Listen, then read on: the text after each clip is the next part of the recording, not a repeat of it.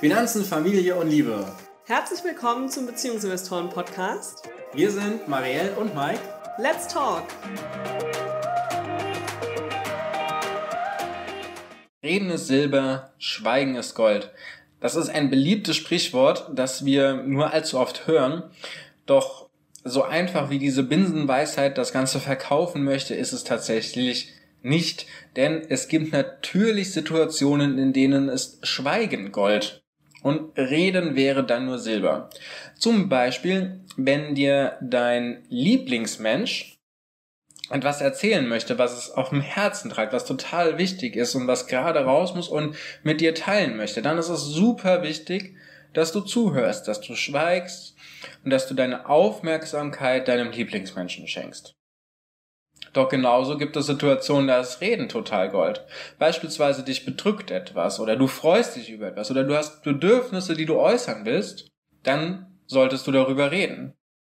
Wenn du jetzt aber schweigst, dann kann es sein, dass die Situation dadurch eher schlechter wird, du nicht gehört wirst und dein Lieblingsmensch gar nicht darauf reagieren kann.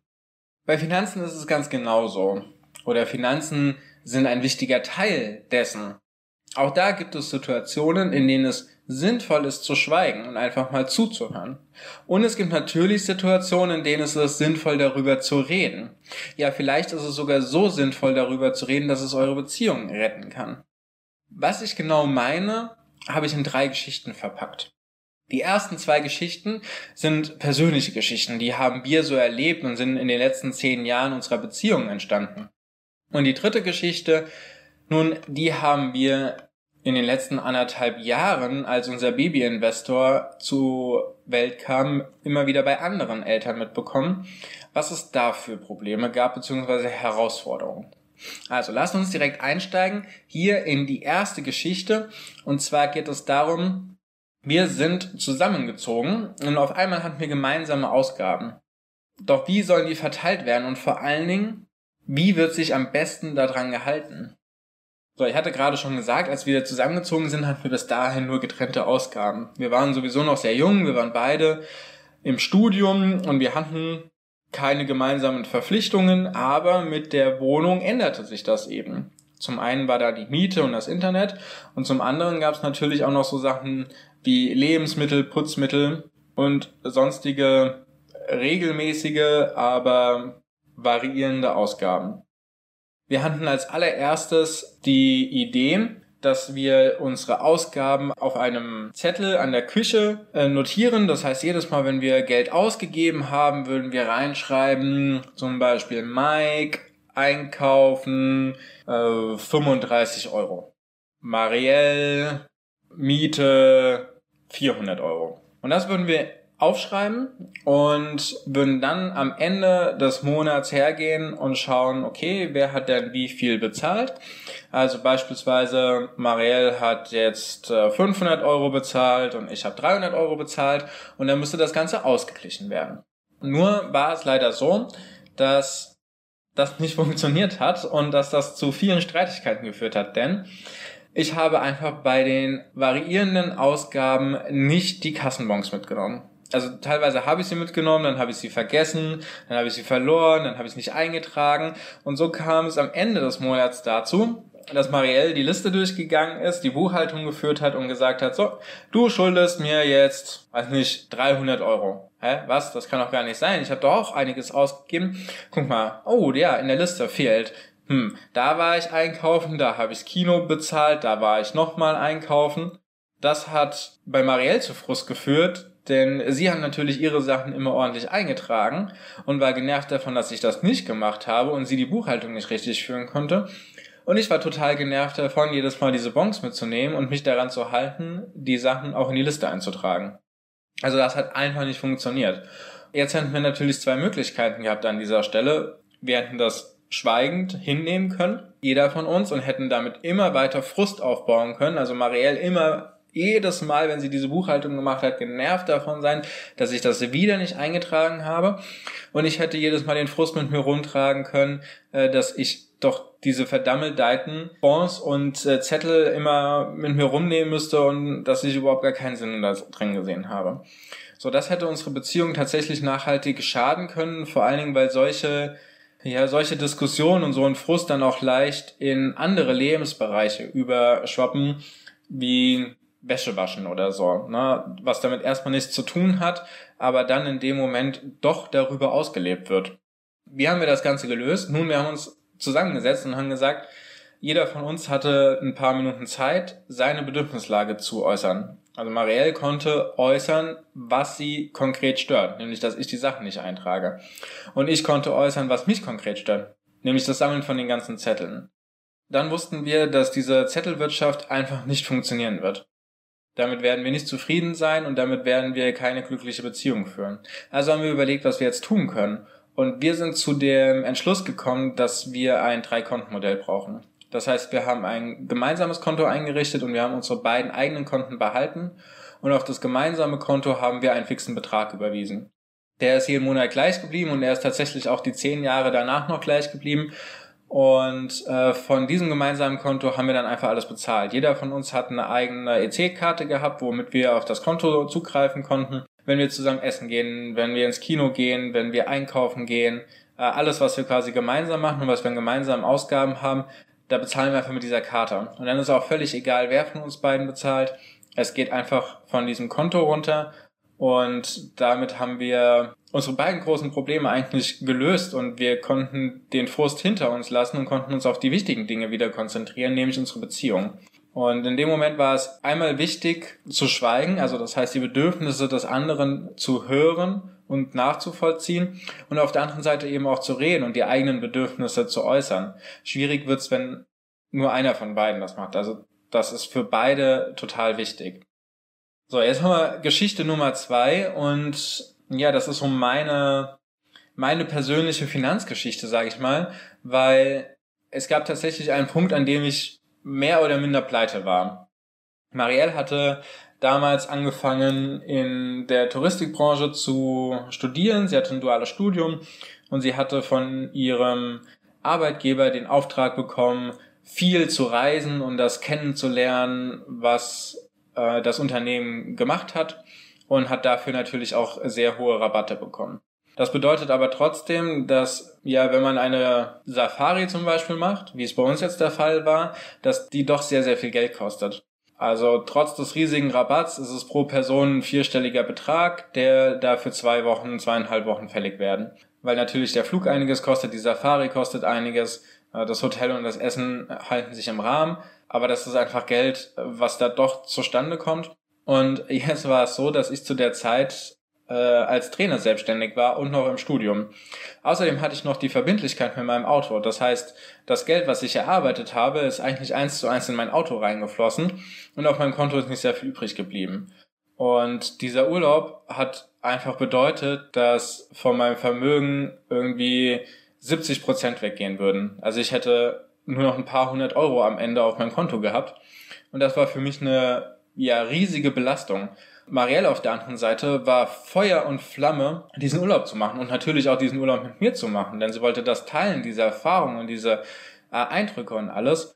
Auch da war es so, dass wir natürlich zwei Optionen hatten. Ne? Also ich hätte einmal das Ganze einfach schlucken können und sagen können, ja, okay, ich bezahle das und hätte dann aber quasi diese, ja, so nachtragend sein können, wenn es dann schief gegangen wäre.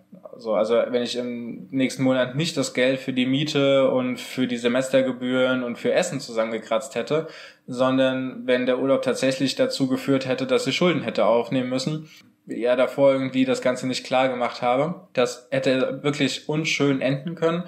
Auf der anderen Seite war es so, dass Marielle erstmal gar kein Verständnis dafür hatte, was denn konkret mein Problem war, denn sie hatte das Geld Sie hat sich auf diesen Urlaub gefreut und Reisen waren ihr sowieso schon immer sehr wichtig. Und da waren wir einfach auf extrem unterschiedlichen Ebenen. Solche Ebenen führen häufig dazu, dass ein Missverständnis nach dem anderen folgt und dann irgendwann man in so einer eher verkanteten Position drin sitzt, aus der man nicht mehr rauskommt. Weil dann natürlich so Gesicht waren und diese ganzen Sachen kommen und es ist so viel passiert und es ist verkantet.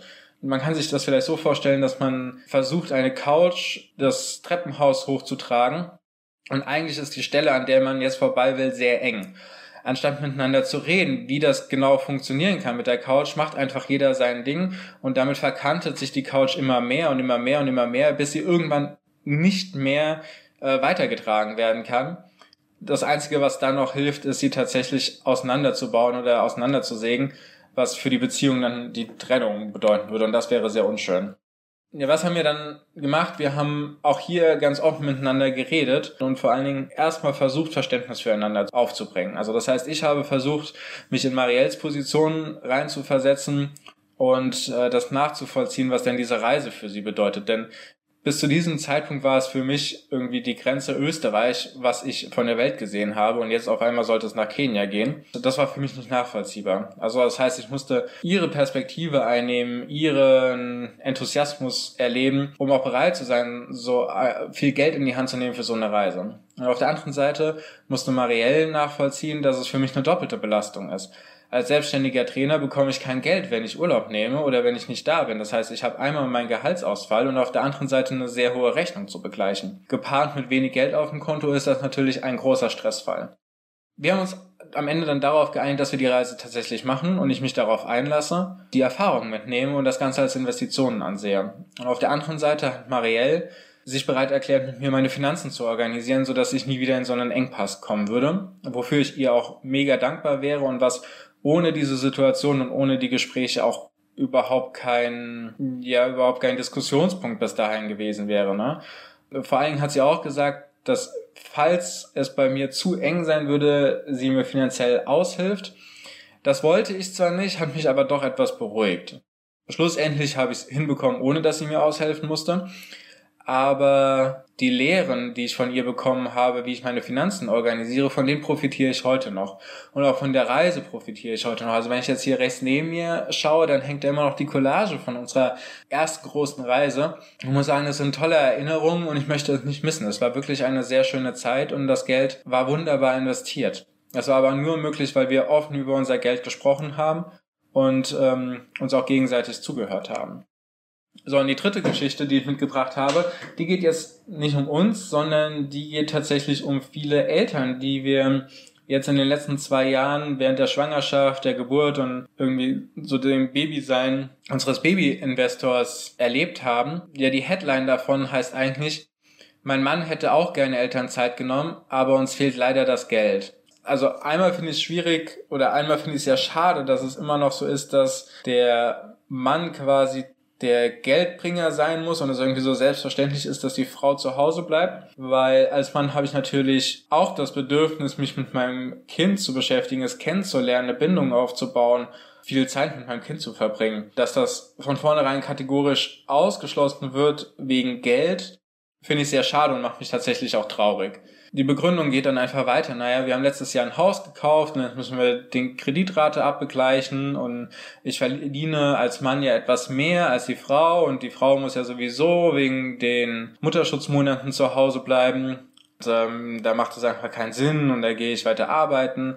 Aber eigentlich, wenn ich jetzt so zurückdenke und wenn ich dabei bin, hätte ich es doch lieber gerne gemacht und wäre doch lieber zu Hause geblieben und irgendwie kenne ich mein Kind nicht richtig und wenn es meinem Kind nicht gut geht, dann ist es immer nur die Mama Ansprechpartner und eigentlich hätte ich das gerne anders gehabt. Das ist dann das Dilemma. Also das heißt, es wurden im Vorfeld Finanzentscheidungen getroffen, ohne darüber nachzudenken und vor allen Dingen ohne darüber zu sprechen, ob es tatsächlich auf die gemeinsamen Bedürfnisse zuspricht. Also das heißt, wenn ich jetzt irgendwie eine Familie gründe, dann ist ganz klar darüber zu reden, ist uns das Haus wichtiger oder ist es uns wichtiger, gemeinsam Elternzeit zu nehmen oder ist es uns wichtiger, das Kinderzimmer schon zehn Monate vor der Geburt fertig eingerichtet zu haben also was, was sind uns die wichtigen Dinge, was ist uns beiden wichtig und was sind unsere Bedürfnisse, was wollen wir denn eigentlich? Darüber zu sprechen. Ich glaube, gerade bei so emotionalen Sachen wie Vater oder Mutter sein, wenn das nicht richtig bedient werden kann Und vor allen Dingen, wenn es an materiellen Dingen wie Geld scheitert, dann kann das ja tiefe Wunden produzieren, die auch schwer zu heilen sind und die schwer aus der Welt zu reden sind. Deswegen geht es in solchen Fällen immer darum, wie können wir als Beziehung unsere Zukunft planen. Und ein Kind kommt ja nicht von heute auf morgen auf die Welt, sondern meistens dauert ja etwas, bis irgendwie die Schwangerschaft funktioniert. Dann dauert es auf jeden Fall neun Monate, bis das Kind dann auch da ist. Und das ist eigentlich genügend Zeit, um im Hier und Jetzt die Finanzen so anzupassen, dass entweder der Kredit ohne weiteres abbezahlt werden kann und dazu auch noch die Elternzeit genommen werden kann von beiden. Und zwar von beiden so, wie sie es gerne hätten. Also nicht beschränkt auf einen Monat oder zwei Monate, sondern wenn das Bedürfnis da ist, tatsächlich auch die vollen sieben Monate nehmen zu können oder vollen zehn Monate oder zwei Jahre oder wie auch immer und dann auch sagen können, okay, es ist egal, wenn mein Arbeitgeber da jetzt nicht macht, ich nehme mir einfach mein Recht und im Zweifel wechsle ich den Arbeitgeber, weil ich habe mich um meine Finanzen gekümmert und ich habe das oder wir haben das als Familie zusammen geklärt. Daran kann man wachsen. Die Beziehung selbst aber geht in die Brüche, wenn darüber nicht gesprochen wird und wenn diese Zukunftsplanung ausgeht. Weil ich ja gerade schon gesagt habe, da spielen so viele Bedürfnisse wie Sicherheit, Bindung, Beziehung zum Kind, Familie und so weiter mit rein, die meistens einen recht hohen Stellenwert haben. Wenn es da Ungereimtheiten gibt oder man das Gefühl hat, immer selbst zurückstecken zu müssen, egal ob jetzt als Mann oder als Frau, dann kann das echt einen nachhaltigen Schaden für die Beziehung bedeuten. Ich habe jetzt die männliche Perspektive dargestellt, Natürlich ist es auch für die, für die Frau kann es genauso sein. Ne? Also da kann einfach auch das Bedürfnis sein, arbeiten zu gehen und nicht zwölf Monate zu Hause sein zu wollen, sondern vielleicht auch nur die zwei, drei, vier, fünf, sechs Monate zu Hause sein zu wollen es kann das Bedürfnis da sein, sich die Arbeit im Haushalt um das Kind und so weiter als Familie aufzuteilen. Ne? Das muss aufgeteilt werden. Das kann nicht, kann nicht einfach ja so vorbestimmt durch die Geschlechterwahl entstanden sein. Also nur weil ich jetzt als Frau geboren wurde, heißt das nicht, dass ich aufs Kind aufpasse, äh, den Haushalt mache, auf meine Karriere verzichte. So, und nur weil ich als Mann geboren bin, heißt das auch nicht, dass ich auf die Beziehung zu meinem Kind verzichten muss, dass ich mich im Haushalt nicht beteiligen muss, dass ich ja mich um das Geld kümmern muss. So, das heißt es einfach nicht, sondern man ist zusammen eine Familie und man hat diese Aufgaben zu bewältigen als Familie und man teilt sie sich auf.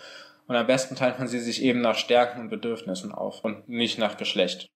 So, und jetzt haben wir natürlich drei Beispiele gehört, die alle drei dazu geführt hätten, dass die Beziehung in die Brüche gegangen ist und dass es das Ende war, obwohl eigentlich sonst alles passt. Und äh, drei Möglichkeiten natürlich auch gehört, wie es anders funktionieren kann, wie man als Beziehung wachsen kann, wenn man über die Sachen redet, wenn man den Bedürfnissen und den Worten des Lieblingsmenschen zuhört.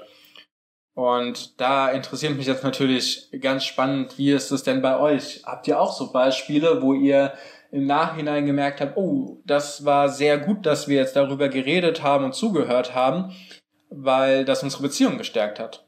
Oder kennt ihr vielleicht sogar Geschichten aus der Vergangenheit, wo ihr im Nachhinein festgestellt habt, ihr habt den Moment verpasst, miteinander zu reden und zuzuhören und es tatsächlich dann entweder sehr, sehr schwierig wurde in der Beziehung oder es tatsächlich zu einer Trennung kam. Das interessiert uns brennend. Packt das am besten in die Kommentare rein. Und ich würde sagen, das war genug Input für die heutige Folge. Ich freue mich, wenn es dir gefallen hat. Lass uns doch eine Bewertung da, sei es auf iTunes, auf deiner Podcast-App. Und wir hören uns beim nächsten Mal. Bye, bye.